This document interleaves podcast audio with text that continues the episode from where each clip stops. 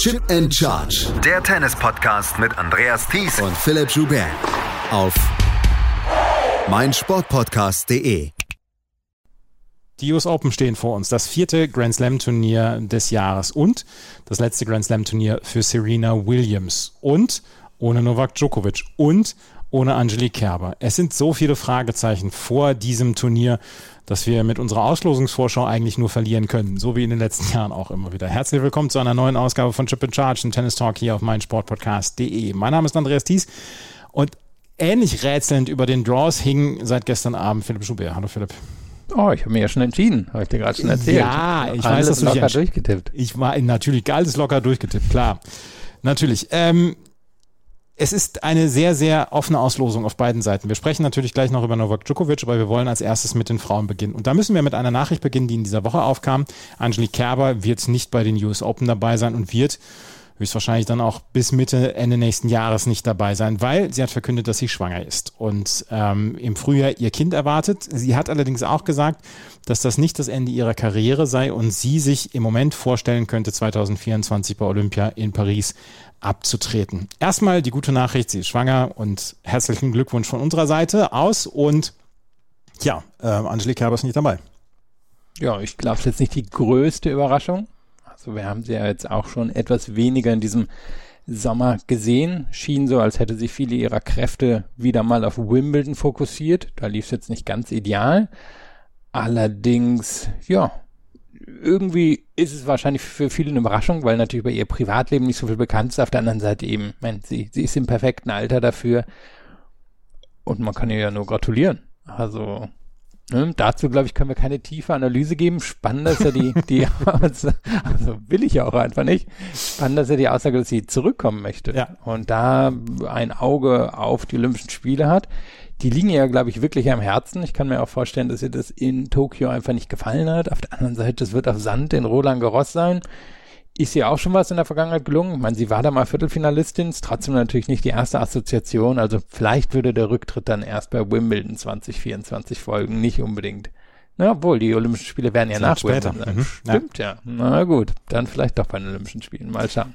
Ja, also auf jeden Fall ist Angelique Kerber nicht mit dabei. Andrea Petkovic und äh, Jule Niemeyer und Tatjana Maria sind die einzigen deutschen Spielerinnen jetzt dabei und ähm, ja, äh, es wird nur noch, ähm, es wird nur noch größer die Lücke, die es im Moment im Frauentennis gibt und äh, Spielerinnen wie Jule Niemeyer oder Nastasia Schunk, die schon in der Qualifikation ausgeschieden ist, die können im Moment die Lücke noch nicht schließen, die dann durch Angelique Kerber im Moment aufgerissen wird. Aber wir hätten dann auch gesagt, wenn sie dabei gewesen wäre, dass ihre Chancen auf einen tiefen Lauf hier nicht groß gewesen wären, weil sie einfach nicht viel gespielt hat in den letzten Monaten und weil ihr ihre letzten Erfolge dann auch länger zurückliegen. Letztes Jahr das Halbfinale in Wimbledon. Letztes Jahr hatte sie nochmal einen wirklich guten Lauf da von Bad Homburg bis zu den US Open.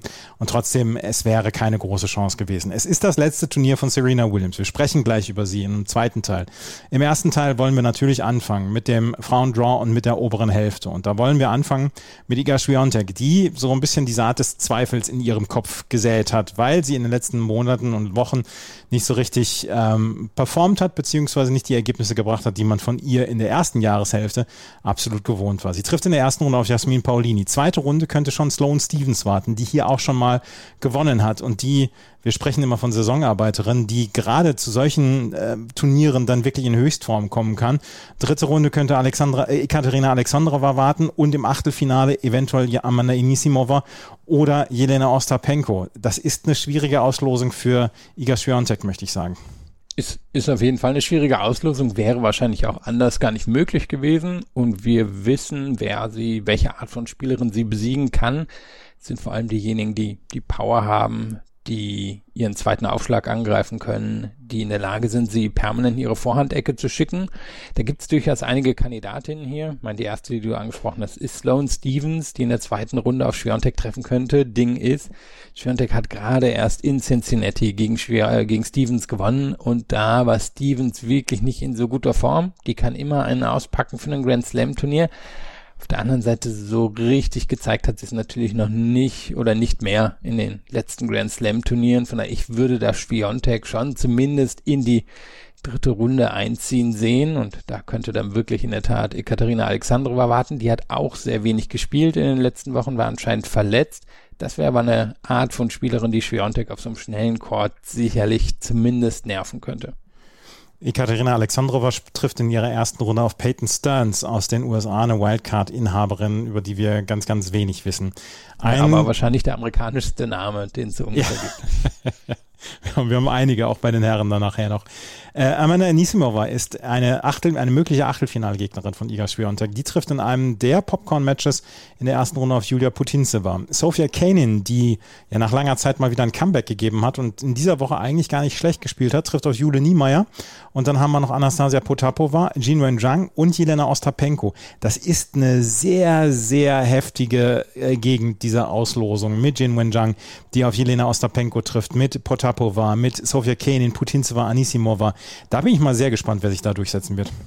Ja, es war nicht so offensichtlich. Also Anisimova war gerade verletzt gewesen, scheint aber wieder fit genug zu sein, um hier anzutreten, hat schon mal gegen Putintseva gewonnen. Ich denke, da sollte sie sich auch durchsetzen. Hast du Kennen gegen Niemeyer angesprochen? Niemeyer hat ja in der Vorbereitung hier jetzt noch einen Challenger gespielt. Die, die musste ein bisschen warten quasi wegen der Weltrangliste. Die ist ja auch nur ganz knapp reingerutscht, weil die Wimbledon-Punkte eben nicht gezählt haben.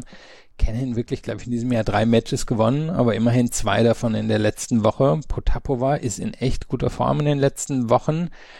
Ja, und dann Zheng gegen Ostapenko. Könnte schon so ein, so ein heimlicher Höhepunkt der ersten Runde werden. Beiden natürlich sehr, sehr viel Power auf eine unterschiedliche Art und Weise. Ostapenko eben die, die mit sehr viel, naja, Schnelligkeit quasi durch den Court geht. Zhang hat eher einen ordentlichen Topspin drin, aber beide sehr, sehr viel Power halte ich auch für ziemlich offen. Und das spricht dann natürlich auf der anderen Seite wieder ein bisschen für Schwiontek, die eigentlich durch die ersten drei Runden kommen sollte. Und dann gucken wir mal, wer sich in diesem Jahr durchaus taffen Teil der Auslosung durchsetzt. Das, das sehe ich dann als Vorteil für Schwiontek, muss ich sagen. Ich sehe jetzt zum Beispiel Jin Wenjiang äh, an Jelena Ostapenko vorbeikommen und dass wir die sech an 16 gesetzte Spielerin dort dann nicht mehr in der zweiten Runde haben.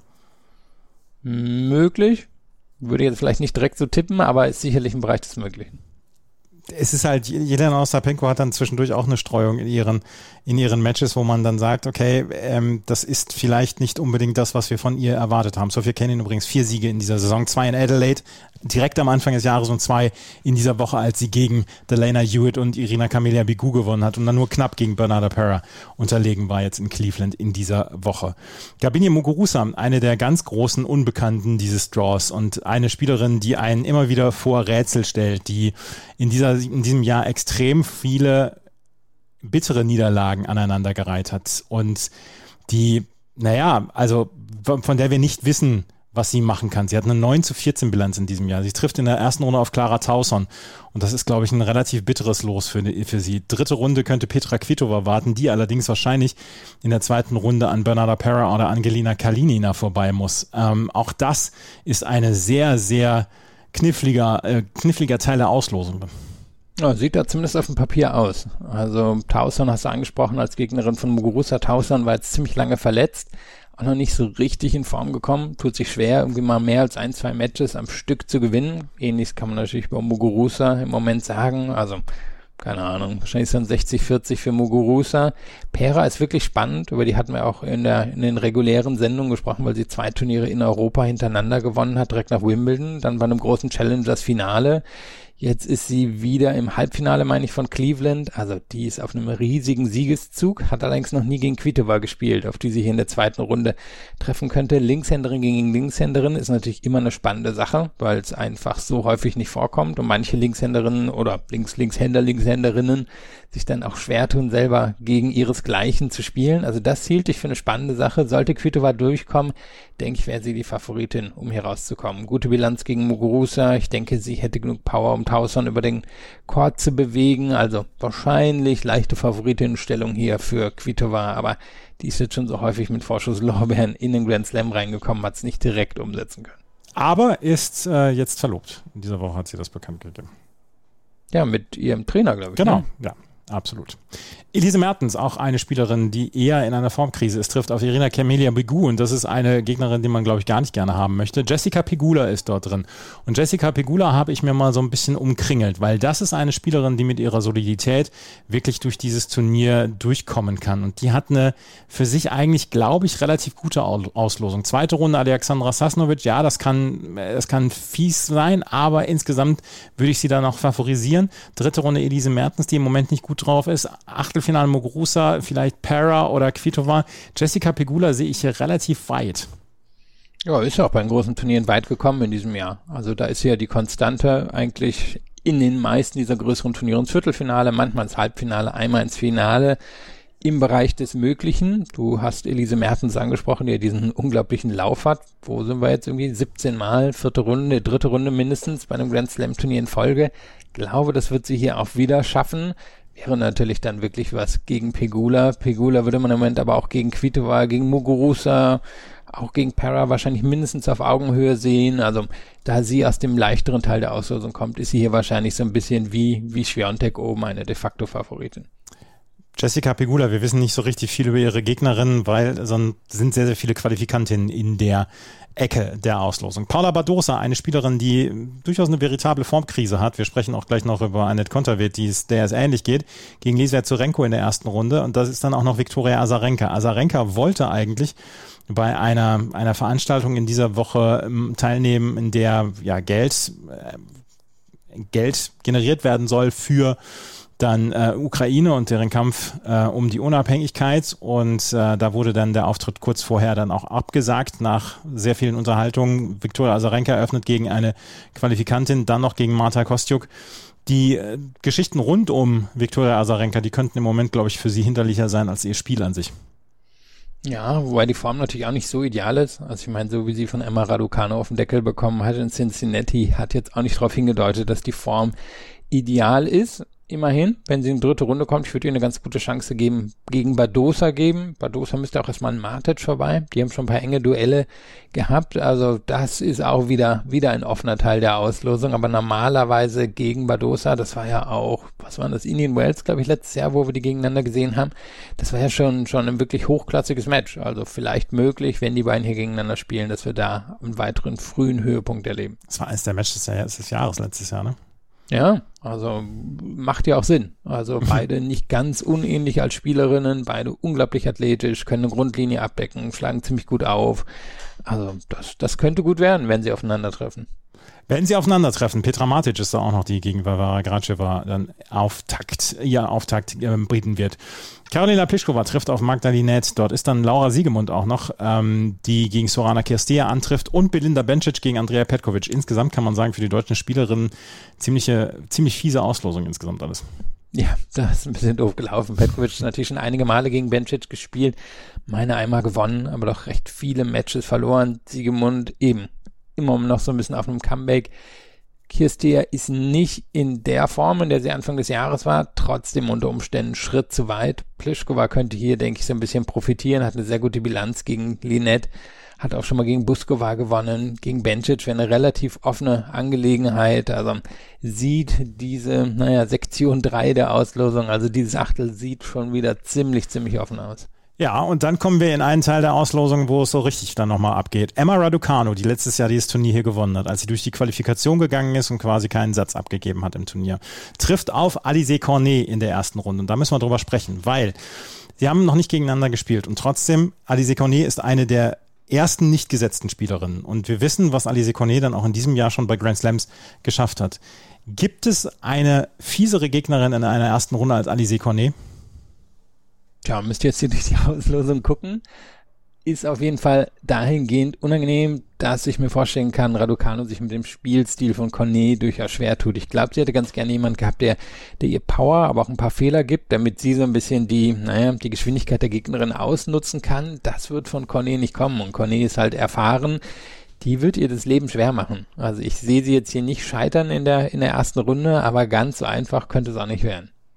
Ich Also ich, ich brauche nicht viel Fantasie, um mir hier vorzustellen, dass Cornet hier in drei Sätzen durchgeht. Es ist das komplette Brennglas auf Emma Raducanu. Ihre Grand Slam Turniere und ihre Turniere insgesamt waren in diesem Jahr noch nicht so, wie sich das vielleicht dann viele Beobachterinnen und Beobachter schon gewünscht haben nach ihrem Grand Slam Sieg im letzten Jahr. Sie wird eine ziemliche, äh, sie wird etwas ziemlich schultern müssen hier in diesem, in dieser Woche oder in der ersten Woche an Erwartungen. Und ich weiß nicht, ob sie dem standhalten kann. Werden es rausfinden. Werden es rausfinden. Na gut, dann halt nicht. Taylor Townsend trifft auf Katharina Sinjakova, ein, ein weiteres wirklich interessantes Duell der ersten Runde. Und dann haben wir, ja, vielleicht das Match der ersten Runde, Naomi Osaka gegen Danielle Collins. Ähm, Naomi Osaka im Moment auch sehr, sehr unsicher in ihren Leistungen. Danielle Collins hat auch nicht so richtig viel gespielt in den letzten Wochen, könnte aber trotzdem ein Knaller werden. Könnte. Also äh, die Frage ist eben wirklich, was du angesprochen hast. Collins war ziemlich viel verletzt ist da noch nicht so in die Form vom Anfang des Jahres gekommen. Osaka, naja, der fehlt auch ein bisschen die Spielpraxis. Die hat ja gefühlt alles jetzt hier in der Vorbereitung verloren. Als die beiden in Miami gegeneinander gespielt haben, das war durchaus unterhaltsam. Es war ein Viertelfinale. Ist ja vielleicht auch, wo man so ein Match erwarten würde. Aber Osaka kommt einfach in der Weltrangliste nicht nach oben. Collins konnte ihren, ihren Superstart ins Jahr nicht nutzen, einfach weil seitdem auch die Matches fehlen würde hier auch Osaka leicht vorne sehen und wäre natürlich was, wenn wir Osaka gegen Raducanu zum Beispiel in der dritten Runde erleben würde. Zwei der Spielerinnen, die hier in den letzten Jahren gewonnen haben. Also ich kann mir vorstellen, da wäre die Aufregung sehr groß, wenn es dazu kommen würde. Naomi Osaka gegen Daniel Collins ans, wie gesagt, wahrscheinlich das Match der ersten Runde. Dann haben wir noch Elena Rybakina, die trifft in der ersten Runde auf eine Qualifikantin, könnte dann in der zweiten Runde ja, auf Venus Williams treffen, die gegen Edison van Oudwank spielen wird. Allerdings fehlt mir im Moment so ein bisschen die Fantasie, mir vorzustellen, dass Venus Williams hier noch eine Runde gewinnen wird. Und dann haben wir Kaya Kanepi, die in der Ecke von Arina Sabalenka ist. Und zweite Runde Kaya Kanepi gegen Arina Sabalenka, da stelle ich mir aber den Wecker für. Ja, das gab es in diesem Jahr auch schon. Kanepi hat bei den Australian Open gegen Sabalenka gewonnen. Da, da hat es ein bisschen mit der Doppel, na, Doppelfehleritis angefangen genau. von Sabalenka. Also das, das wäre natürlich was. Venus Williams hast du angesprochen, die ja Wimbledon 2021 nochmal ein Match gewonnen hat, davor auch schon kaum noch. Also irgendwie wirklich schwer vorstellbar. Einzige Hoffnung vielleicht für sie von Oetwank hat jetzt auch nicht so viel in den letzten Wochen gespielt seit dem Rasen. Vielleicht fehlt da so ein bisschen die Form. Ähm, aber naja, man kann sich schon ganz gut vorstellen, dass hier Rybakina auf Kanepi oder auf Sabalenka treffen würde. Wer kommt denn aus dem aus der oberen Hälfte ins Halbfinale? Bei mir kommen da Schwiontek und Rybakina. Schwiontek und Rybakina, gut. Ja. Ähm, ja, ich, das, das mein, mein Problem ist, ich habe ich hab wenig, wenig Spielerinnen, wo ich sagen kann, die tippe ich auf jeden Fall in die vierte Runde oder ins Viertelfinale. Und das ist die einzige ist halt Iga Swiatek. Ich möchte aber trotzdem eine andere Spielerin hier erwähnen und ähm, das ist Jessica Pigula. Die kommt meiner Meinung nach ins Halbfinale. Und ähm, Rybakina ist ein guter Tipp, den nehme ich, übernehme ich auch. Ich glaube, dass es wir ein Halbfinale Jessica Pigula gegen Elena Rybakina sehen werden. Ist das okay für dich? Ach so, ja, ich dachte, du wolltest schon die untere Hälfte übergehen. Also nein, nein, nein, nein, Ich kann, ich kann schon mal vorausschauen. Rybakina habe ich hier als Siegerin des Turniers. Also ich bin so ein bisschen dem gefolgt, wer, wer hat Power, wer kann in Form kommen. Und da kann ich mir vorstellen, dass Rybakina eine dafür ist. Gut, dann werden wir gleich mal ähm, herausfinden, gegen wen Rybakina im Finale gewinnen wird. Die untere Hälfte. Dort ist natürlich dann Serena Williams, die über allem steht, aber wir haben auch noch Simona Halep, wir haben Annette Konterweht, wir haben Leila Fernandes, die letztes Jahr im Finale stand, Maria Sakkari, Ons Jabeur und ganz viele weitere Spielerinnen. Das gleich alles hier bei Chip and Charge im Tennis Talk auf meinsportpodcast.de und unserer großen US Open Vorschau. Simona Halep und Annette Konterweht rahmen die untere Hälfte ein. Und wir fangen mal an mit Simona Halep, weil die auf der Zahl 65 steht und die trifft auf eine Qualifikantin in der ersten Runde, könnte in der zweiten Runde auf Rebecca Marino treffen und in der dritten Runde eventuell auf Zhang Zhuai oder Jill Teichmann. Ähm, das ist eine interessante Auslosung, aber Simona Halep hat es schon mal schlimmer getroffen bei den US Open. Ein Turnier, was sie nicht wirklich so richtig gerne mag. Ja, das stimmt. Für sie auch das am wenigsten erfolgreich, auch wenn sie hier schon mal im Halbfinale stand und es damals durchaus hätte gewinnen können, traf nämlich auf äh, Flavia Penetta, die dann ja das Finale gegen Roberta Vinci gewann. Also das wahrscheinlich so ein bisschen, wo Halep drauf zurückschaut und das ganz gerne zurück hätte.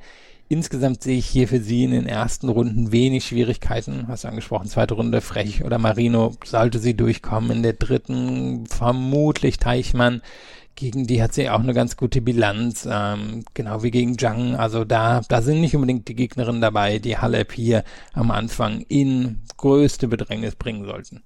Zhang Zhuhai hat allerdings auch keine schlechte Phase in den letzten Wochen gehabt, hat ähm, hier in Cincinnati das Viertelfinale erreicht, wo sie vorher Naomi Osaka, Ekaterina Alexandrova und Annette Kontaveit besiegt hat. Die kommt mit einer ganzen Menge an, an Selbstvertrauen dorthin. Ja, mehr auch als Teichmann, ihre Erstrundengegnerin. Nur mir fehlt so ein bisschen die Fantasie, wie sie genau dann Halep besiegen würde, weil Halep braucht man entweder richtig, richtig gute Power oder sehr viel Variabilität und beides jetzt nicht so das Zhang-Ding. Also da, da sehe ich noch nicht, wie sie an Halep hier vorbeikommen würde. Und wir können natürlich mal hier noch Podoroska erwähnen, die ja vor zwei Jahren diesen Wahnsinnslauf bei den French Open hatte und seitdem sehr, sehr viel verletzt ist und dementsprechend jetzt hier auch mit einem Protected Ranking dabei ist. Also die, die wird sich arg strecken müssen, um nochmal in die Höhen zu kommen. Aber wir haben damals gesehen, das Talent ist natürlich eigentlich da, um eine Top 50 Spielerin zu sein. Podoroska hat in dieser Woche in Granby in der ersten Runde gegen Tatjana Maria verloren. Tatjana Maria, die gestern nur ganz, ganz knapp am Halbfinale vorbeigeschrammt ist. Ähm, Madison Keys könnte eine Achtelfinale-Gegnerin von Simona Halep werden oder Coco Gauff. Madison Keys trifft in einem der interessanteren Matches in der ersten Runde auf Diana Jastremska. Zweite Runde Camila Giorgi oder Anna Bonda. Dritte Runde Coco Gauff, die ihrerseits gegen eine Qualifikantin spielt und zweite Runde könnte sie dann auf Daria Seville treffen. Ähm, Coco Goff gegen Madison Keys in der dritten Runde, dann reserviert schon mal die Night Session. Ja, ist auf jeden Fall im Bereich des Möglichen. Kies gegen Jastremska ist natürlich viel Power, wobei Kies im Moment doch um einiges besser in Form ist und ich traue ihr bei Grand Slams auch einfach eher als einer Jastremska. Georgie, die kann alles durcheinander bringen, gab auch schon ein paar Matches gegen Kies, aber Kies, meine ich, hat die Nase 4 zu 2 vorne. Ja, Goff ist natürlich hier diejenige, auf die sich viel konzentrieren wird. ESPN hat ja einen sehr, sehr großen Artikel über sie gebracht. Heißt auch natürlich so ein bisschen, worauf sie hoffen. Goff wird sich aber schon ärgern, dass sie hier Halep in der Auslosung hat. Halep ist so ein bisschen die Spielerin, an der sie sich im Moment die Zähne ausbeißt. Und ich sehe dieses Duell hier zwischen den beiden auch kommen. Also Kies natürlich möglich, aber Goff gegen Halep schon das Wahrscheinlichste und da sehe ich nicht, wie Goff im Moment an Halep vorbeikommt. Also das, das könnte eine bisschen bittere Angelegenheit für sie werden, wenn es denn so geheime. Da, da nehmen sich drei oder vier Spielerinnen raus, die man eigentlich, wenn die Auslosung anders verlaufen wäre, eigentlich im Viertelfinale oder Halbfinale erwartet hätte. Madison Keys, dass du jetzt hier schon einen Spoiler gibst, dass du sie nicht im Halbfinale siehst, ist, ist eine große Nachricht. Ein bisschen habe ich ja da den Rückzug angetreten ja. in den letzten Grand Slam Turnieren, wobei wir dürfen sie eben wirklich nicht unterschätzen. Die hat eine sehr gute Grand Slam Bilanz. Also die ist immer wieder ein Viertel in Halbfinals bei Grand Slams eingezogen. Sie hat halt damals ihr großes Finale verloren und zwar ziemlich klar gegen Steven, sonst würden wir vermutlich auch ein bisschen anders über sie sprechen. Nur das Ding ist halt, Halep ist im Moment echt in nicht so schlechter Form und ist halt ein unangenehmes Matchup, sowohl für Goff als auch für Keys als auch zum Beispiel eine Teichmann, die hier drin ist. Also die, ich sehe, sehe im Moment Simone Halep hier aus dem Teil der Auslosung rauskommen. Und dann haben wir noch eine Spielerin, die ja äh, gegen Simona Halep gerade erst in einem Finale verloren hat. Beatrice Haddad Maia. Die trifft auf Anna Konjuch in der ersten Runde, könnte dann in der zweiten Runde auf Bianca Andrescu warten und dann in der dritten Runde eventuell Caroline Garcia, eine Spielerin, die auch im Moment in Überform ist, die so ein bisschen das macht, was Annette Konterweht im letzten Jahr gemacht hat, äh, Caroline Garcia. Haddad Maia gegen Andrescu in der zweiten Runde, gegen Caroline Garcia in der dritten Runde. Auch da nehmen sich einige sehr interessante Spielerinnen sehr früh gegenseitig raus. Ja, also das ist wirklich ein, ein bitterer Teil der Auslosung. Doch schwer natürlich so zu sehen, wem, wem man da jetzt wirklich durchtippen würde. Haddad Maia und Garcia beides starke Aufschlägerinnen. Das ist im Moment bei Andrescu nicht unbedingt der Fall die Peakform von Andrescu ist hier wahrscheinlich die höchste bei den dreien. Nur die Frage ist, kommt sie, kommt sie da wirklich durch? Weil Tain in der ersten Runde ist jetzt natürlich auch nicht so ideal. Die, die wird ihr so ein bisschen das Tempo nehmen, Spiel schwer machen. Das ist nicht so, ja, ist nicht so das Ding von, von Andrescu wahrscheinlich. Dann Haddad Mayer, die sollte sich eigentlich gegen Konjuch durchsetzen. Konjuch ist auch ziemlich lange jetzt verletzt gewesen. Und dann Garcia, bei der wir noch nicht die erste Gegnerin kennen, von der wir auch wissen, Grand Slams sind nicht so ihr Ding. Auf der anderen Seite, das war schon ziemlich beeindruckend in Cincinnati. Das, das war es in der Tat. Und die hat im Moment wieder richtiges Selbstvertrauen. Alison Risk Armitage trifft auf Eliana Yu aus den USA, auch eine Wildcard-Inhaberin. Dann haben wir Maria Sakkari, die auf Tatjana Maria trifft. Maria gegen Maria. Ah. Ähm, das haben wir schon mal erlebt in diesem Jahr. Wimbledon. Äh, Wimbledon, genau. Klarer Sieg für Maria. Genau. Und ähm, Maria hat im Moment die etwas bessere Form als Zachary. Hat sie, ist auch ein unangenehmes Matchup. ist natürlich eine andere Art von Court. Also es war damals ein Sieg auf Rasen. Da waren die Voraussetzungen, glaube ich, schon andere als hier ähm, bei den US Open. Auf der anderen Seite, Zachary scheint sehr zu hadern mit ihrer Rolle im Moment als Top-Spielerin. Also ich sehe Zachary schon, schon als leichte Favoritin, aber wäre jetzt auch nicht total überrascht, wenn Maria das hier dann nochmal gewinnen würde. Ons Jabeur, auch eine Spielerin, über die wir seit Wimbledon ganz, ganz wenig nur noch gesprochen haben. Die trifft in ihrer ersten Runde auf Madison Brangle. Und zweite Runde könnte die Tochter von Hannah Mantlikova warten, Elizabeth Mandlik. Ähm, die trifft auf Tamara Sidancek. Und dann haben wir noch Shelby Rogers. Shelby Rogers ist ja eine Spielerin, bei der ich immer einen Kringel drum mache, gerade bei den US Open, weil das äh, Turnier scheint sie zu lieben. Muss allerdings in der zweiten Runde an einem Vier-Stunden-Kracher gegen Sarah Soribus Tormo vorbei. Ja, und der ist ja da wirklich im Bereich des Möglichen. Auf der anderen Seite ist Rogers natürlich mittlerweile so fit, dass sie das eigentlich wegstecken sollte. Jabeur gegen Rogers wäre schon spannend. Ähm, ich meine, Jabeur liegt da im direkten Duell vorne. Ich hoffe, ich liege da jetzt nicht falsch, aber ich meine, dass er 2-0 vorne liegt. Also da, das hielt, ich finde, ziemlich offene Angelegenheit, wenn es da wirklich zu kommen würde, auch wenn man jetzt von der Form natürlich im Moment eher Rogers nehmen würde. Wir haben dann zwei Spielerinnen, die auf dem Weg zurück sind nach Verletzungen, Ewigkeiten, wo sie ausgefallen sind, Donna Vikic und Coco Vanaway. Vikic trifft auf Veronika Kudemetova, Vanaway trifft auf Marina Zanevska aus Belgien und dann haben wir da noch Daria Kasatkina, die trifft in ihrer ersten Runde auf Harriet Dart. Und Daria Kasatkina ja auch von den Fesseln befreit, möchte man sagen, in den letzten Wochen. Und ähm, das meine ich im positivsten Sinne des Wortes und des Satzes. Und ähm, die könnte hier eine gute Rolle spielen, meiner Meinung nach, wenn ihr niemand den Aufschlag um die Ohren haut. Tja, und das ist natürlich auf schnelleren Hardcourts so ein bisschen für sie das Problem. US Open ja auch nicht ihr Turnier. Sie ist eher wirklich eine für die langsameren Hardcourts, da wo der Ball ein bisschen höher abspringt und natürlich für die natürlichen Belege. Hat hier jetzt aber auch nicht unbedingt die Gegnerinnen, die sie direkt rausnehmen sollten. Also Dart, hat Power, aber ist natürlich nicht die konstanteste.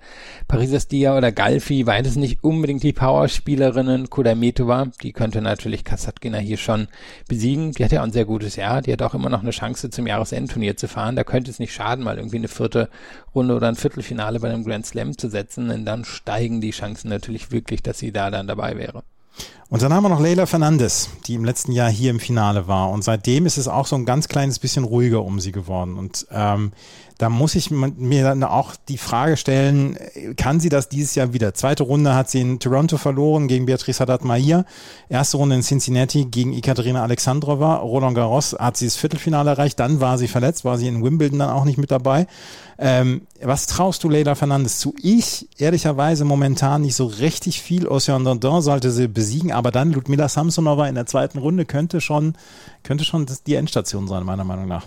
Ja, Samsonova ist, ist dann wirklich so ein bisschen die naja, möglichst unangenehme Gegnerin hier wahrscheinlich für Fernandez, wobei die auch in der ersten Runde rauskriegen kann. Samsonova, also Fernandez, glaube ich, auch wird gegen Dodin gewinnen ich glaube, es hängt so ein bisschen drauf davon ab, ob sie, ob sie wieder in diesen Lauf reinkommt, weil du hast angesprochen, das Jahr war nicht so gut seit den US Open. Auf der anderen Seite bei den French Open hat sie, hat sie diesen Groove wiedergefunden, wo ja das Publikum auch so sehr hinter ihr stand. Und das halte ich hier schon für möglich. Wenn sie an Samsonova vorbeikommt, ist eine mögliche Gegnerin Krajcikova, die ist überhaupt nicht in Form. Überhaupt nicht. Könnte. Was, was meinst du? Überhaupt nicht. Ja, aber wirklich überhaupt nicht. Also der, der muss man wünschen, dass sie jetzt nicht ganz die Weltrangliste runterfällt. Ja, und wer könnte von unten kommen? Konterweit, Serena, Muchova, Tomljanovic, also alles schon noch im Bereich des Möglichen. Ähm, ich habe sie jetzt auch nicht super weit, aber kann mir schon vorstellen, dass Fernandes hier irgendwie bis ins Viertelfinale kommt unterer Teil dann Martina Trevisan, die an 27 gesetzt ist, gegen Evgenia Rodina, Karolina Muchova gegen Ayla Tomljanovic. Ein, ein sehr, sehr interessantes Duell meiner Meinung nach. Ja, und dann haben wir Annette Konterweht gegen Jacqueline Christian und Serena Williams gegen Danka Kovinic. Serena Williams eröffnet ihr letztes Turnier und wir müssen davon ausgehen, dass es ihr letztes Turnier ist, auch wenn sie es nicht ganz klar benannt hat. Ähm, Serena Williams eröffnet ihr erstes, ihr letztes Turnier gegen Danka Kovinic aus Montenegro. Ich traue ihr einen Sieg zu was traust du ihr insgesamt zu? Weil ich kann mir nicht vorstellen, dass sie aus der ersten Woche rauskommt und dass wir eventuell am Mittwoch oder am Donnerstagabend in der Night Session dann die große Karriere von Serena Williams beenden werden. Ja, das ist wahrscheinlich wirklich die Frage des Turniers. Kovanic ist ja so ein bisschen diejenige, die jetzt in den letzten Jahren immer wieder gegen Topspielerinnen ran durfte. Manchmal hat sie total auf den Deckel gekommen, manchmal hat sich ganz gut verkauft, hat nicht die Power normalerweise, um Topspielerinnen die Stirn bieten zu können, ist aber eine, die sich sehr gut bewegt, die Gegnerinnen gut bewegen kann. Und das ist ja so ein bisschen die Frage bei Serena Williams, wie, wie gut ist sie zu Fuß? Ähm, wie schaut's mit möglichen Verletzungen aus? Und von daher, ich kann mir vorstellen, dass das schon eine ziemlich harte Angelegenheit wird und gegen Konterweit, da bräuchte es wahrscheinlich echt eine ganz schöne Kraftleistung, um da durchzukommen. Und die, naja, die ganze Geschichte erinnert natürlich so ein bisschen damals, als Andre Agassi zurückgetreten ist und ja bei den US Open noch dieses eine legendäre Match gegen Marcos Bagdatis bekommen hat. Kann man ja durchaus mit Konterweit vergleichen, so vom Standing her, was Marcos Bagdatis im Angebot hat und es bräuchte wahrscheinlich eine ähnlich legendäre Performance wie die damals von Agassi, um hier, um hier wirklich konterweit aus dem Weg zu räumen. Und ich glaube auch, dass es in den ersten vier Runden vermutlich zu Ende gehen wird für Serena Williams. Und Ayla Somljanovic ist dann der Benjamin Becker des Frauen der Frauen oh, Oder Leila Fernandes. Die wäre, glaube ich, auch ziemlich perfekt, um die Karriere zu beenden von Serena. ja gut, für, für Benjamin Becker war es damals ja kein Auftakt in eine große Karriere, aber damals wurde Andrew Agassi von Benjamin Becker besiegt. Wer kommt in der unteren Hälfte ins Halbfinale und wer wird die Finalgegnerin von Elena Rybakina, deiner Meinung nach? ja, ich habe aus dem vierten Viertel kommend, jetzt muss ich nochmal schauen, wen ich hier reingetippt hatte, äh, äh, Shelby Rogers, aus dem dritten hatte ich Caroline Garcia und Garcia verliert dann das Finale gegen, wen hatte ich noch auf dem Elena Rybakina. Genau.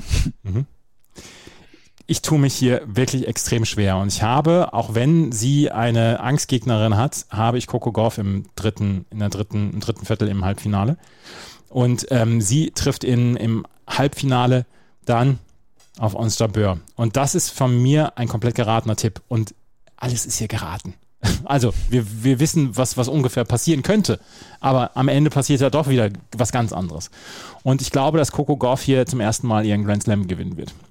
Ja, wäre eine, wäre eine durchaus große Geschichte in den USA, ne? Das wäre eine große Geschichte, gerade nach dieser ESPN-Titelgeschichte, die äh, mit Coco Golf aufgemacht hat. Gegen wen gewinnt denn das Finale? Ähm, was, was hatte ich im, im Halbfinale? Hatte ich ähm, Jessica Pigula und wen hatte ich noch? Äh, auch Rüberkinder. Rüberkinder. Ja, im Finale gewinnt sie gegen Jessica Pigula. Ja, also würde, würde in den USA für viel Schlagzeilen sorgen. Pegula ist ja die Tochter von den Besitzern der am Buffalo Tag, Bills. Am Tag vor der Eröffnung der NFL-Saison. Ja, also würde, würde für viel Aufsehen sorgen. Das, äh, das stünde fest dann, ja, wenn, wenn mein Tipp stehen würde. Wie ist euer Tipp? Sagt es uns auf Twitter, Instagram oder Facebook. Was sind eure Tipps für das Halbfinale, Finale Frauen und Männer? Wenn wir uns nämlich gleich wieder hören, dann werden wir über die Männer sprechen. Und die müssen auf einen großen Namen verzichten. Das ist Novak Djokovic. Der kann nicht antreten, weil er nicht nach in die USA einreisen darf. Das werden wir gleich besprechen. Hier bei Chip and Charge im Tennis Talk auf meinsportpodcast.de und unserer Auslosungsvorschau auf die US Open. Daniel Medvedev ist der an eins gesetzte Spieler in diesem Jahr bei den US Open. Und wir haben einige prominente Absagen. Alexander Zverev hat abgesagt, zum Beispiel, weil er nach seiner Verletzung am Knöchel noch nicht wieder fit ist. Und jetzt gestern, eine Stunde vor der Auslosung, beziehungsweise nicht Auslosung, sondern es war die Auslosungsverkündung die äh, Draw Reveal, wie es von den US Open genannt worden ist, hat dann auch ähm, Novak Djokovic zurückgezogen. Und ihm sei es nicht erlaubt, ähm, in die USA einzureisen und deswegen könne er nicht antreten. Das wussten wir schon seit ein paar Wochen. Er hat noch gehofft, dass die Einreisebestimmungen der CDC noch geändert werden. Und ja, man kann über Sinn und Unsinn darüber sprechen. In einem Land, in dem etwas mehr als 50 Prozent der Menschen nur geimpft sind und äh, die dann trotzdem, wenn sie, ähm, ja, wenn man eine Green Card hat etc., darf man auch ungeimpft einreisen in die USA, aber nicht, wenn man als Ausländer reinkommt. Und die, die Regel ist so, das wusste Novak Djokovic so und ähm, jetzt kann er bei den US Open nicht antreten. Ich habe gestern noch drüber nachgedacht, was für ein unfassbar stranges Jahr für Novak Djokovic das ist. In, bei den Australian Open ist er zwischendurch in Abschiebehaft ähm, bei den French Open kommt er ins Viertelfinale, wird dort von Rafael Nadal besiegt. Dann in Wimbledon, wo es keine Punkte gibt, gewinnt er das Turnier, weil dann auch Russen und Weißrussen und Belarussen nicht dabei sein können. Und jetzt bei den US Open kann er wieder nicht antreten. Toronto und äh, Montreal und Cincinnati konnte er auch nicht antreten. Was für ein unfassbares Jahr für Novak Djokovic. Ja, wird spannend, ob das mal später in der Rückschau seiner Karriere eher eine Fußnote sein wird oder durchaus eine entscheidende Rolle spielen wird. Ich meine, er ist ein Grand Slam hinter Rafael Nadal. Ich denke, die meisten würden erwarten, dass er mindestens gleichzieht mit Nadal in den nächsten Jahren. Aber nehmen wir jetzt mal an, er liegt am Ende ein, ein Grand Slam Turnier hinter Nadal. Da hätten wir ein paar Grand Slam Turniere, auf die wir gucken können. Hier, ähm, Australian Open, US Open vor, vor zwei Jahren, wo er disqualifiziert wurde, wo wir, glaube ich, im Nachhinein sagen können, das hätte er wohl schon gewonnen. Also mhm. da, da waren ein paar verpasste Möglichkeiten dabei. Aber sind wir ehrlich, sind halt selbst verschuldet. Also ich äh, kann schon verstehen, dass er hier bis zum letzten Moment gewartet hat und erst dann rausgezogen ist. Aber auf der anderen Seite ist es halt alles wirklich selbstverschuldet. Und da möchte ich dann Rafael Nadal zitieren, der gesagt hat, äh, Leute, es gibt Regeln, jedes Land hat seine Regeln, da müssen wir uns dran halten, ansonsten gäbe es Chaos. Ich weiß, was Spruch von Rafael Nadal.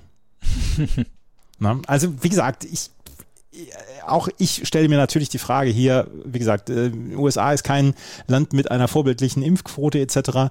Ähm, und, und Victoria Azarenka, dieses, diese, dieser Beispiel wurde aufgeführt, die hat eine Green Card in den USA. Wenn die jetzt von Belarus äh, nach, in die USA eingereist wäre und äh, nicht geimpft gewesen wäre, dann hätte sie trotzdem einreisen dürfen und Novak Djokovic darf es nicht. Wie gesagt, wir können uns darüber gerne unterhalten etc., dass die Regeln überflüssig sind oder dass die Regeln nicht, nicht in Ordnung sind sie sind halt da. Und deswegen kann Novak Djokovic nicht antreten und deswegen fehlt uns, ja, es fehlt uns so ein bisschen der absolute Obertop-Favorit, ne? Ja, also ist jetzt natürlich die Frage, ob er das gewesen wäre nach den Turnieren, die er verpasst hat. Auf der anderen Seite, wer, wer hätte ihn denn hier unbedingt schlagen sollen? also, das ist natürlich so ein bisschen das Ding. Aber wir, wir haben mit Medvedev und Nadal zwei, an denen sich, glaube ich, zumindest das Draw ausrichten kann. Und damit fangen wir mit der oberen Hälfte an. Daniel Medvedev trifft auf Stefan Koslov in der ersten Runde. Koslov war vor ein paar Jahren als riesen amerikanisches Talent angekündigt gewesen, hat noch nicht so richtig viel draus gemacht und inzwischen äh, scheint er so ein bisschen aus dieser Rolle rauszuwachsen des Challenger-Spielers. Äh, Zweite Runde Quentin Ali oder Arthur Rinderknecht. Dritte Runde dann Nikolaus Basilashvili oder vielleicht Ben Shelton. Ben Shelton, über den haben wir letzte Woche gesprochen in unserem Podcast. Sohn von Brian Shelton, dem früheren Tennisspieler und der sich jetzt entschieden hat, nicht mehr aufs College zu gehen, sondern Profispieler zu werden. Äh, ist eine ordentliche erste Woche, aber so richtig fehlt einem dann auch die Fantasie, wer ihn auf dem Weg ins Achtelfinale stoppen soll, Medvedev. Ja, ich sehe es auch nicht. Kozlov ist mal wieder außer Form. Der, der ist ja wirklich ein absoluter Saisonarbeiter. Ali und Rinderknecht, Medvedev hat sich ja ein bisschen schwer getan mit französischen Spielern mhm. in den letzten Jahren, aber die beiden, glaube ich, haben, haben nicht das Spiel, um Medvedev wirklich in Gefahr zu bringen. Shelton in der Theorie natürlich jemand so mit seiner Wucht, der, der Medvedev gefährden kann, aber ja, mal gucken, ob der überhaupt in die dritte Runde kommt. Basilashvili, bei dem ja jetzt im Moment wieder der Prozess wegen häuslicher Gewalt in Georgien läuft, wird jetzt aber noch kein kein Ergebnis wissen und der in den letzten Wochen auch auf dem Tennisplatz nicht sonderlich überzeugt hat. Also mal gucken, ob der überhaupt in die dritte Runde kommt. Ich sehe sehe nicht, wen, wer Medvedev jetzt vor der vierten Runde hier unbedingt stoppen soll. In der vierten Runde könnte es allerdings sehr, sehr interessant werden. Nick Kyrgios trifft in der ersten Runde auf seinen Kumpel Thanasi Kokinakis, mit dem er wahrscheinlich in Turin dann bei den äh, ATP-Finals dabei sein wird wenn es darum geht, äh, den Doppeltitel dort zu holen. Äh, erste Runde gegeneinander, zweite Runde Hugo Imbert oder Benjamin Bonsi, dritte Runde dann eventuell Roberto Bautista Agut. Und Roberto Bautista Agut ist so ein kleines bisschen äh, einer, ein Spieler, an dem sich, so eine harte Nuss, an dem sich Nick Kyrgios gerne die Zähne ausbeißt. Das ist ein unglaublich interessanter Teil dieser Auslosung. Ja, Bautista gut könnte wirklich ein bisschen der Spoiler sein. Hat eine mhm. gute Bilanz gegen Kyrgios, hat eine gute Bilanz gegen Medvedev. Also der, der kann beide hier durchaus in Gefahr bringen. Bei Kyrgios würde man jetzt erwarten, dass es eigentlich in die dritte Runde gehen sollte. Hat schon ein paar Mal gegen Kokin Ax gespielt, war aber damals am Anfang der Karriere primär auf der Challenger Tour. Gegen Imbert hat er ein sehr gutes Match damals in Wimbledon letztes Jahr gehabt, hat er ganz knapp gewonnen, aber Imbert ist komplett außer Form. Also mal schauen, ob der da überhaupt hinkommt. Ja, und dann ist die Frage bei Bautista gut noch nicht das Jahr, was er sich wahrscheinlich erhofft hat, aber auf der anderen Seite eben wirklich jemand, der hier so richtig von der Auslosung profitieren könnte, weil er eben eine gute Bilanz gegen Kyrgios, gegen Medvedev hat, ähm, auch gegen mögliche Gegner im Viertelfinale. Also für den könnte es ja in der Theorie ins Halbfinale gehen, da sehe ich ihn jetzt nicht, aber wenn, wenn sich mal was für ihn öffnet, dann könnte es hier der Fall sein. Er könnte die männliche Rolle von Kaya Kanepi übernehmen. Ja, hat er auch ein bisschen ähnlich drögen Charme, ne? Aber Roberto Bautista Agut muss in der ersten Runde erstmal an JJ Wolf vorbei, Teen Wolf, wie er genannt wird, der wunderbaren Fukuhila hatte, glaube nicht mehr inzwischen, aber immer noch rumläuft wie ein Spieler, der aus den 80er Jahren in diese Zeit hier äh, befördert worden ist. Also auch hier eine erste Runde, die durchaus interessant sein könnte. Pablo Carreño Buster gegen Dominic Thiem. Das ist dann mal wieder ein Match, was wir uns sehr, sehr äh, anstreichen können, weil Dominic Thiem Ja, hat in dieser Woche zwei Runden gewonnen, aber stand gegen ähm, stand gegen Gregor Dimitrov schon auf verlorenem Posten, ehe der dann aufgeben musste. Und er ist einfach noch nicht wieder in der Form, um vielleicht Pablo Carreño Busta, einen Spieler, der sich auf Hartplätzen extrem wohlfühlt und gerade auf den US Open Hartplätzen gefährlich zu werden. Oder siehst du das anders? Ja, weißt du, was die Bilanz zwischen den beiden ist? Wahrscheinlich besser für Team. Ja, 8 zu 1. Ja, aber, also. aber siehst du ihn im, siehst du ihn in dieser Woche gewinnen gegen Carreño Busta? Hm, nee, wenn sich Carino Buster nicht anstellt, dann nicht. Also Carino Buster ist natürlich schon wirklich in sehr guter Form. Dem liegen hier auch die Chords. US Open sind sein bestes Turnier bei den Grand Slams. Also denke auch, dass der hier durchgeht. Auf der anderen Seite 8-1 ist schon eine, schon eine Nummer. Also da ist sicherlich was in dem Matchup drin, bei dem er sich schwer tut. Und ja, wenn, wenn er irgendwie seine Form nicht so schnell findet, dann könnte das hier gegen ihn laufen und wäre natürlich für Team der größte Sieg seit seinem Comeback. Absolut. Sein, das war absolut der größte Sieg für Dominik Thiem, aber ich, ich sehe es halt im Moment noch nicht. Er hat noch nicht wieder das Selbstvertrauen, auch in seine Vorhand nicht. Ich habe diese Matches diese Woche gesehen und ja, er hat sich durchgebissen in der ersten Runde und das war super. Da hat er zwei Matchbälle abgewehrt, aber insgesamt sehe ich ihn noch nicht so richtig weit. Alexander Bublik trifft auf Hugo Gaston. Das könnte ein sehr, sehr lustiges Duell werden. Bublik gerade Vater geworden, hat gesagt, im Moment ist Tennis nicht ganz so wichtig für ihn. Dritte Runde könnte Alex de Menor warten. Der muss allerdings an Filip Krajinovic vorbei, den ich eher stärker auf Sandplätzen sehe. Aber auch Alex de Menor ist eigentlich gut drauf und beziehungsweise hat auch sehr viel Selbstvertrauen. Pablo Kreinig Wuster sehe ich hier trotzdem ins Achtelfinale durchgehen. Wie sieht's bei dir aus? Ja, ich hatte dann natürlich auch nachgeguckt, Duell zwischen Carino Buster und Dimenon, um zu schauen, wer da wahrscheinlich so ein bisschen die Nase vorne hätte. Ich meine, meine Carino Buster hat eine 1-0-Führung in dem direkten Vergleich und ja, puh, also einigermaßen offen. Dimenon ist ja auch in guter Form in den letzten Wochen. Hatte in Wimbledon eine ziemlich goldene Chance, um da an Christian Garin vorbeizukommen. Er hätte ein Viertelfinale gegen ähm, Nikios damals spielen können. Ich kann mir vorstellen, das nagt noch an ihm. Und irgendwann müsste ja mal der Durchbruch kommen, wenn er denn, denn kommen soll. Und ja, ich sehe ihn als Außenseiter gegen Carino Buster, aber ich glaube, er hatte dann eine ganz gute Chance in dem Match. Alexis Minon hat ist so ein bisschen in dieser Leighton Hewitt-Rolle verfallen, ne? rein spielerisch. So richtig der ganz große Gewinnerschlag ist nicht da und dann wird er gerne mal vom Platz gehobelt, auch wenn er äh, sich unfassbar schnell bewegen kann. Ja, und alles ist ja einigermaßen gut in seinem Spiel. Also er hat ja ein bisschen Power, er hat einen ganz guten Aufschlag, der Rückschlag ist in Ordnung, sticht halt wirklich nix hervor. Und wenn ein, ein Gegner wirklich was Besonderes in seinem Spiel hat, dann hat er eine Chance, an ihm vorbeizukommen. Und das ist natürlich bei Grand Slam Turnieren dann nochmal ein bisschen evidenter als jetzt unbedingt auf der Tour.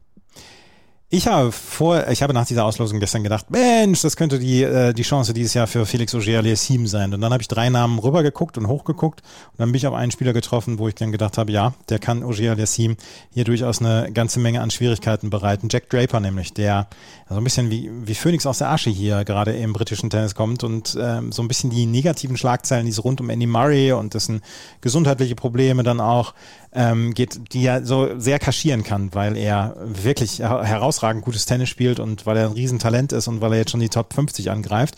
Jack Draper gegen Auger Aliassime, zweite Runde, das könnte auch eine sehr interessante Nummer werden.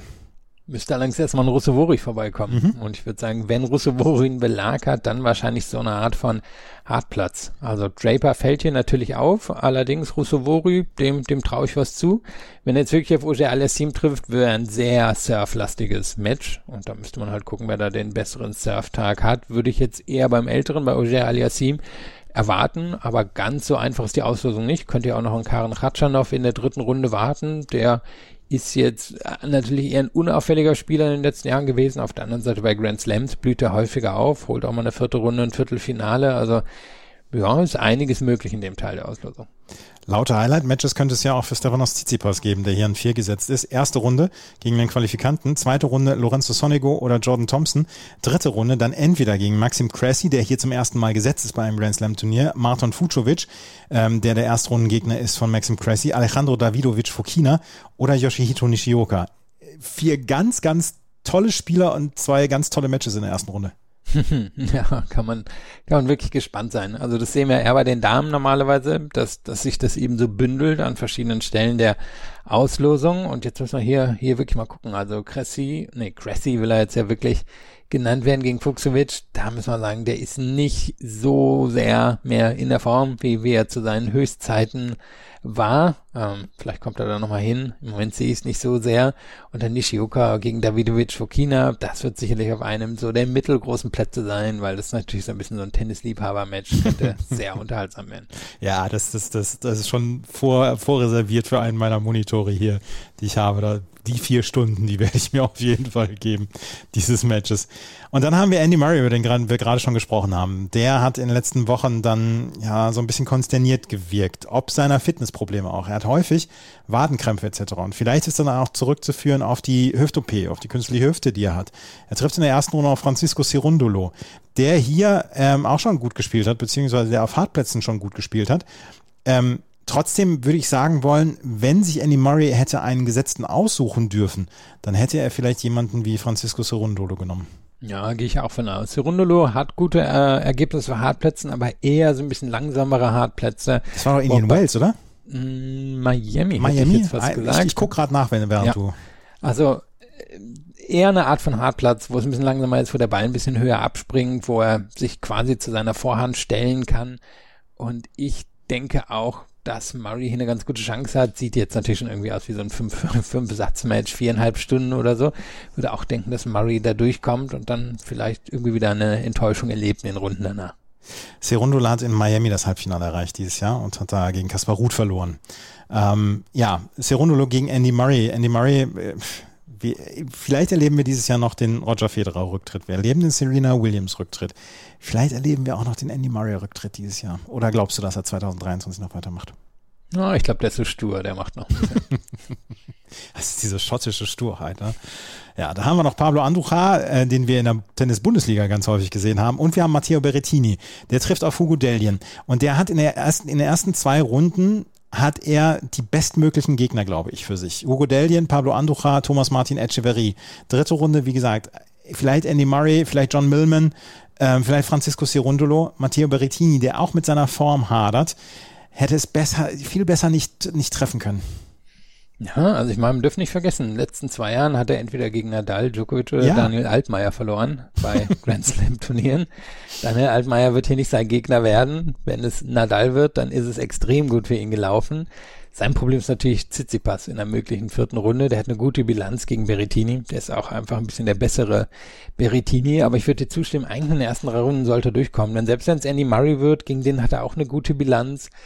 Millman, klar, wenn es super schwül ist, würde der ihn vielleicht nerven, aber eigentlich sollte hier Berrettini durch die ersten Runden kommen und dann wohl auch auf Tsitsipas treffen. Und dann haben wir unten noch äh, Taylor Fritz, ähm, den ich mir auch sehr angekringelt habe. Trifft in der ersten Runde auf den Qualifikanten. Zweite Runde Petro Kaschin oder Alias Bedene. Dritte Runde Botik von der Sansrolp. Zwei Qualifikanten oder Stan Wawrinka. Ich hätte ja wirklich viel Bock nochmal auf einem Samstag äh, Nachmittag Taylor Fritz gegen Stan Wawrinka im Louis Armstrong Stadium zu sehen. Aber ich fürchte halt, es wird nicht dazu kommen. Ja, müsste Wawrinka mal ein paar Matches für gewinnen. Mhm. Das ist halt so das Ding. Also seit seinem Comeback zwei oder drei Siege gehabt. Auch das war eher eher auf Rasen. Mm, es fehlt halt im Moment so ein bisschen was. Gerade in diesen längeren physischen Matches habe ich das Gefühl, da knickt er dann halt doch irgendwann weg. Kann natürlich sein, dass er da irgendwann nochmal zu so einem Überraschungslauf ansetzt. Auf der anderen Seite, ich sehe nicht mal an Van der Sandschulp unbedingt vorbeikommen. Fritz, glaube ich, wäre dann wirklich eine Nummer zu weit für Wawrinka. Also hier ist Fritz in dem Teil der Auslosung wahrscheinlich schon der ziemlich klare Favorit. Und Achtelfinale dann gegen Kaspar Ruth. Der trifft nämlich in seiner ersten Runde auf Kyle Edmund. Kyle Edmund nach langer Verletzungspause endlich wieder zurück. Aber wir haben da auch noch Tommy Paul. Der könnte in der zweiten Runde auf Sebastian Korda treffen. Auch so ein Match, was in der Night Session im Louis Armstrong Stadium angesetzt werden würde.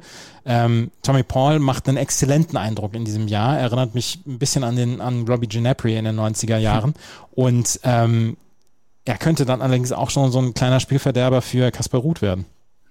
Ja, oder Corda kommt hier halt durch. Bei dem warten wir auch schon lange auf einen mhm. Durchbruch. Die Form ist im Moment überhaupt nicht da, aber viele denken, dass er der talentierteste der jungen Amerikaner ist. Also irgendwann, irgendwann denke ich, wird der schon einen Durchbruch hinlegen. Wäre überrascht, wenn es nicht so käme.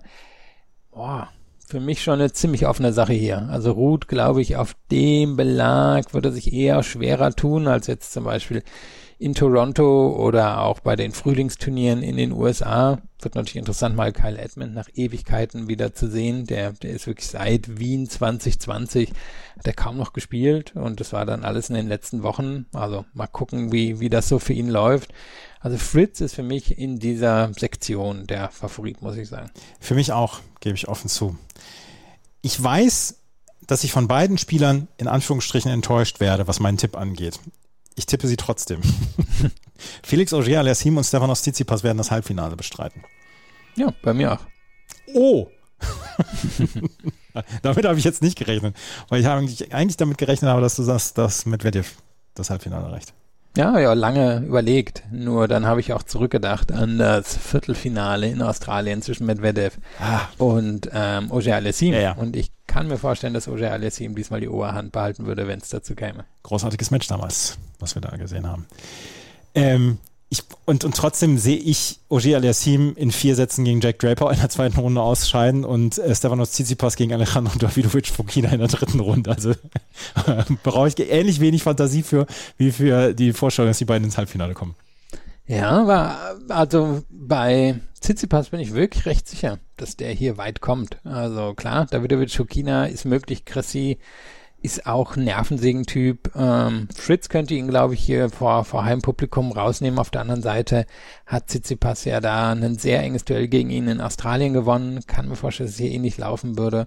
Vielleicht wäre Tommy Paul wirklich jemand für eine Überraschung oder Korda. Aber für mich Tsitsipas hier in dem Teil der Auslosung ziemlich klarer Favorit, muss ich sagen. Dann schauen wir mal, wie es da laufen wird in der oberen Hälfte. Wir schauen auch gleich nach, wie es in der unteren Hälfte laufen wird. Ohne Novak Djokovic, ohne Alexander Zverev. Mal gucken, wer hier das Turnier gewinnen wird. Das erleben wir gleich, beziehungsweise in den nächsten 14 Tagen. Hier nicht, hier nicht. Äh, hört nicht auf uns. Wir haben sehr häufig sehr schlechte Tipps, aber wir werden gleich die untere Hälfte besprechen. Hier auf meinsportpodcast.de und Chip and Charge im Tennis Talk und unserer Auslosungsvorschau auf die US Open. Hubert Hurkacz und Rafael Nadal rahmen die untere Hälfte ein. Und wir haben gleich im ersten Match von Hubert Hurkacz kleines Popcorn-Match. Und da sage ich, das ist größtmögliches Lospech für Oskar Otte, weil Hubert Hurkacz trifft auf Oskar Otte in der letzten, in der ersten Runde. Otte letztes Jahr mit diesem Achtelfinaleinzug, ja, wo er so ein kleines bisschen seine Karriere mitgestartet hat dann auch. Und Oskar Otte ist gerade wieder zurück von der Verletzungspause und er hat noch kein Spiel gespielt. Und dann auf Hubert Hurkacz zu treffen, dem es an Selbstvertrauen im Moment nicht mangelt, das ist finster.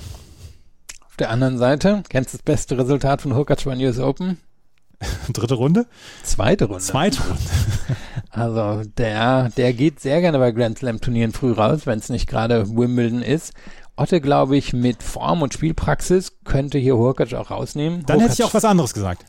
Ja, denn Hurkacz Vorhand auf so schnellen Hardcourts, die sieht immer noch ziemlich verwundbar aus.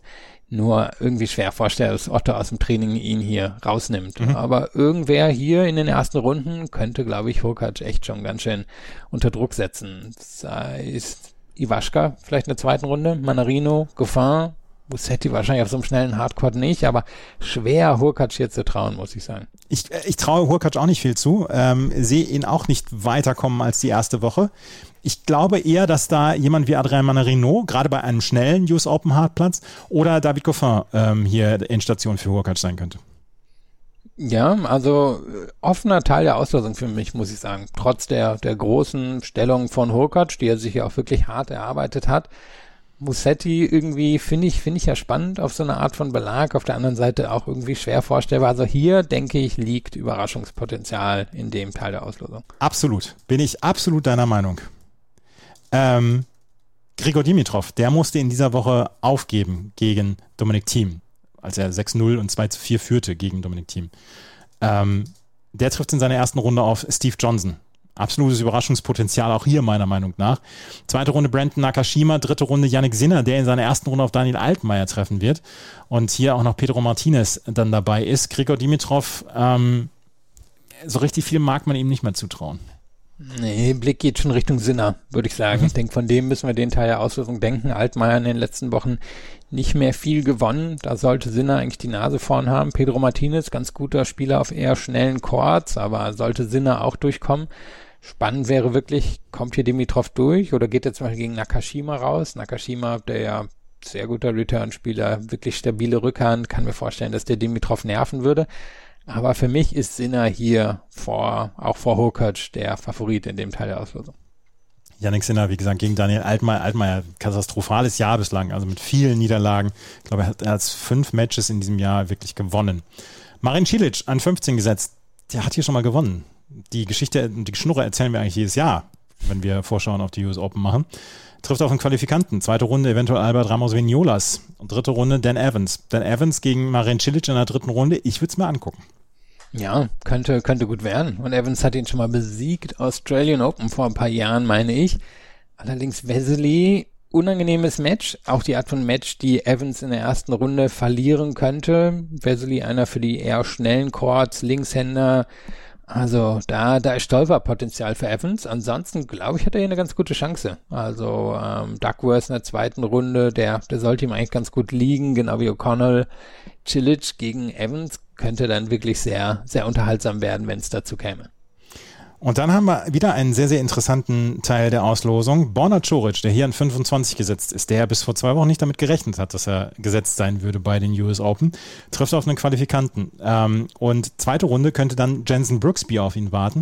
Und dritte Runde Carlos Alcaraz. Für jemanden wie Borna Coric, der gerade wieder so diese Siegesluft geschnuppert hat und der sich wieder gut fühlt etc., könnte die Auslosung nicht äh, kniffliger sein, meiner Meinung nach. Jensen Brooksby bei den US Open wird angefeuert werden und ähm, wird, wird auch rumzecken, auch wenn er die letzten Wochen nicht wirklich gute Ergebnisse gebracht hat.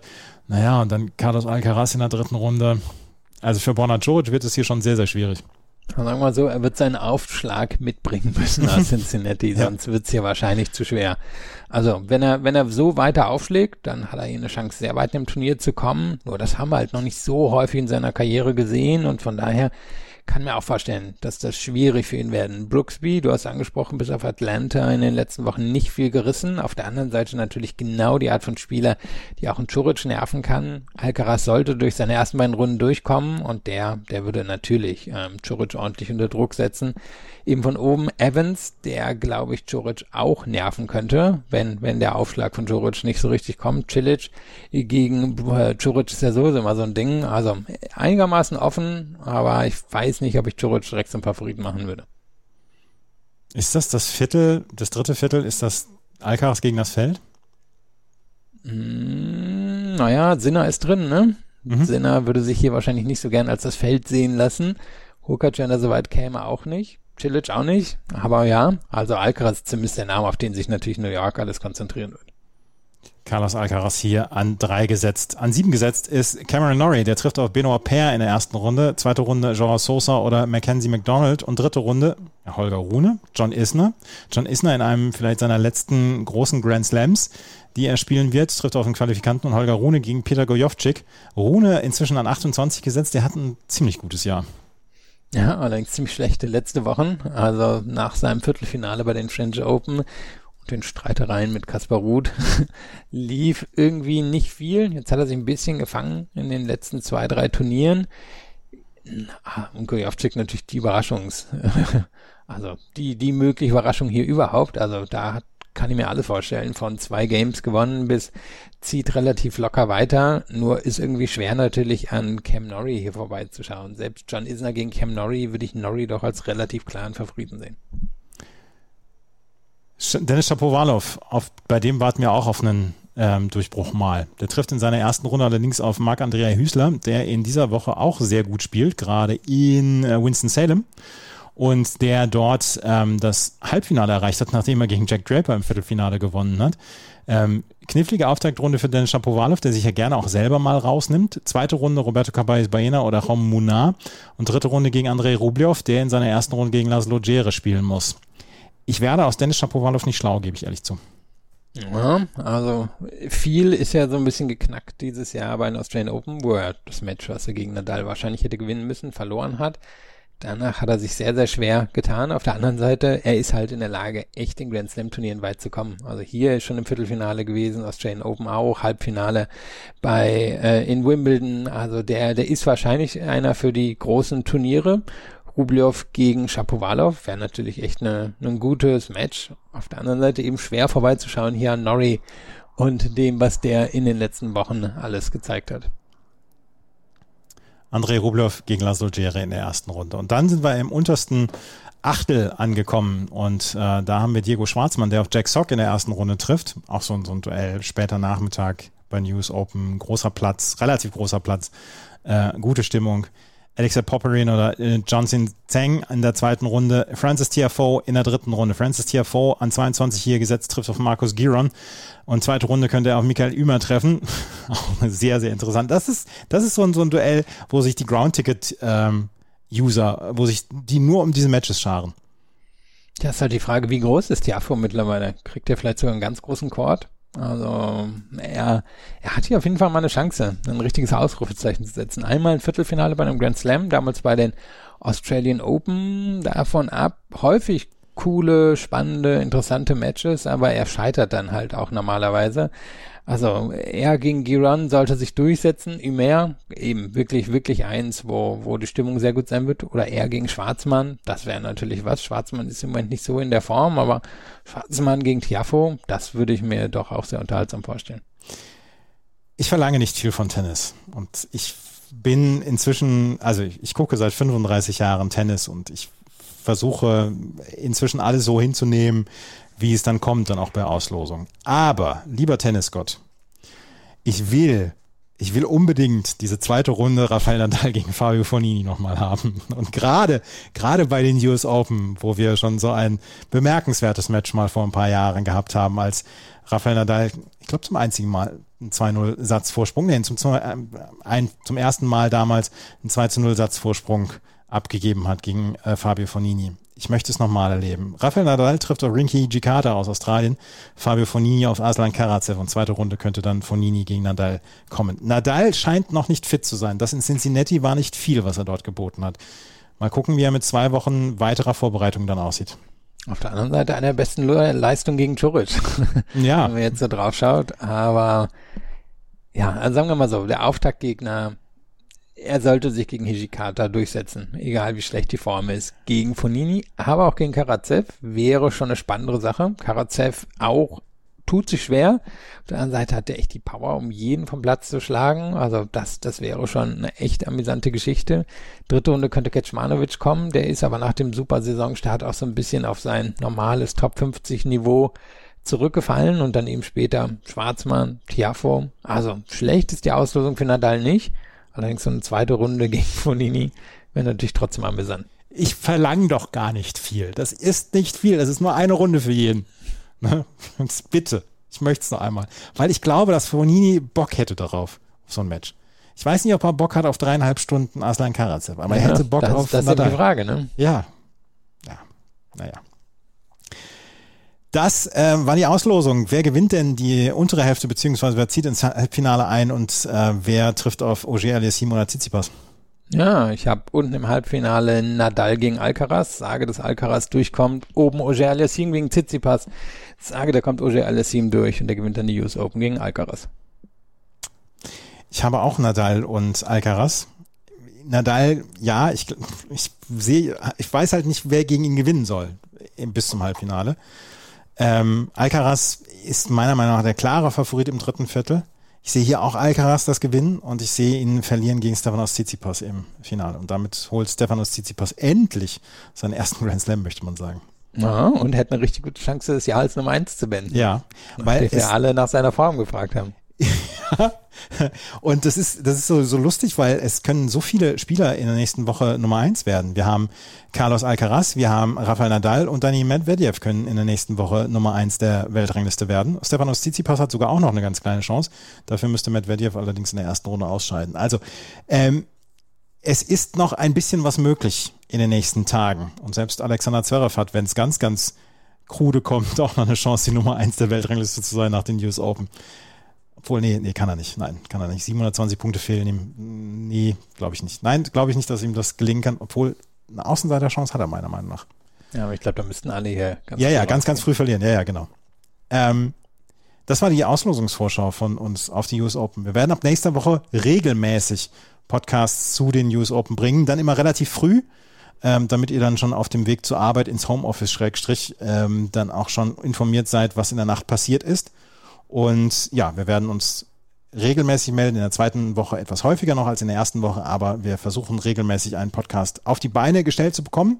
Und zwischendurch gibt's vielleicht noch ein kleines Special. Das allerdings dann nächste Woche. Das war die Auslosungsvorschau. Wenn euch das gefällt, was wir machen, freuen wir uns über Bewertungen, Rezensionen auf iTunes und auf Spotify. Folgt uns auf Twitter, Instagram und Facebook. Vielen Dank fürs Zuhören. Bis zum nächsten Mal. Auf Wiederhören. Chip and Charge. Der Tennis-Podcast mit Andreas Thies und Philipp Joubert. Auf meinsportpodcast.de.